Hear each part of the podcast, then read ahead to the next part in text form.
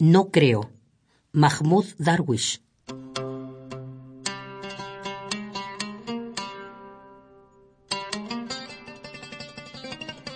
No creo que haya en el mundo un solo pueblo al que no se le pida todos los días que pruebe su identidad como se le pide al pueblo árabe.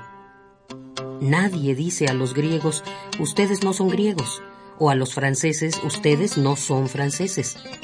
Pero el pueblo árabe debe presentar permanentemente sus documentos de identidad porque se busca que dude de sí mismo.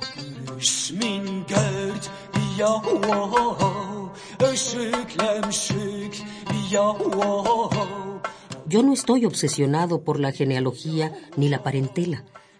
La única identidad que proclamo es yo soy mi lengua, ni más ni menos.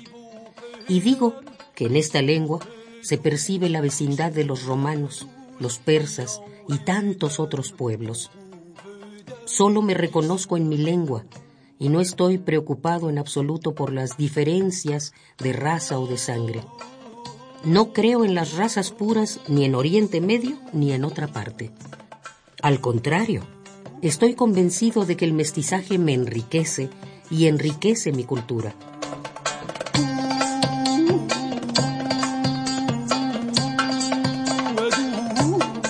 Es el otro el que me exige sin cesar que sea un árabe por supuesto, según su propia definición de arabidad.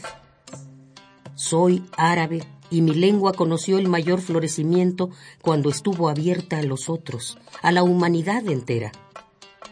No existe gueto en mi identidad. Mi problema reside en lo que el otro ha decidido escudriñar en mi identidad. Y sin embargo, yo le digo, esta es mi identidad. Compártela conmigo es lo suficientemente amplia como para acogerte.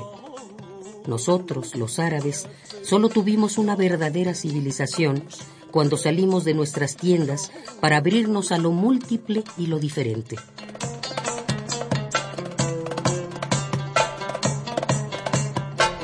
No soy de los que sufren una crisis de identidad, ni de los que no cesan de preguntarse quién es árabe, qué es la nación árabe.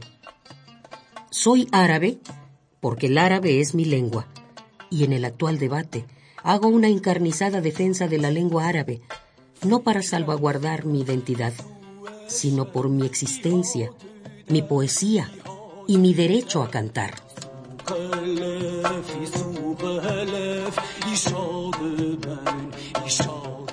No creo.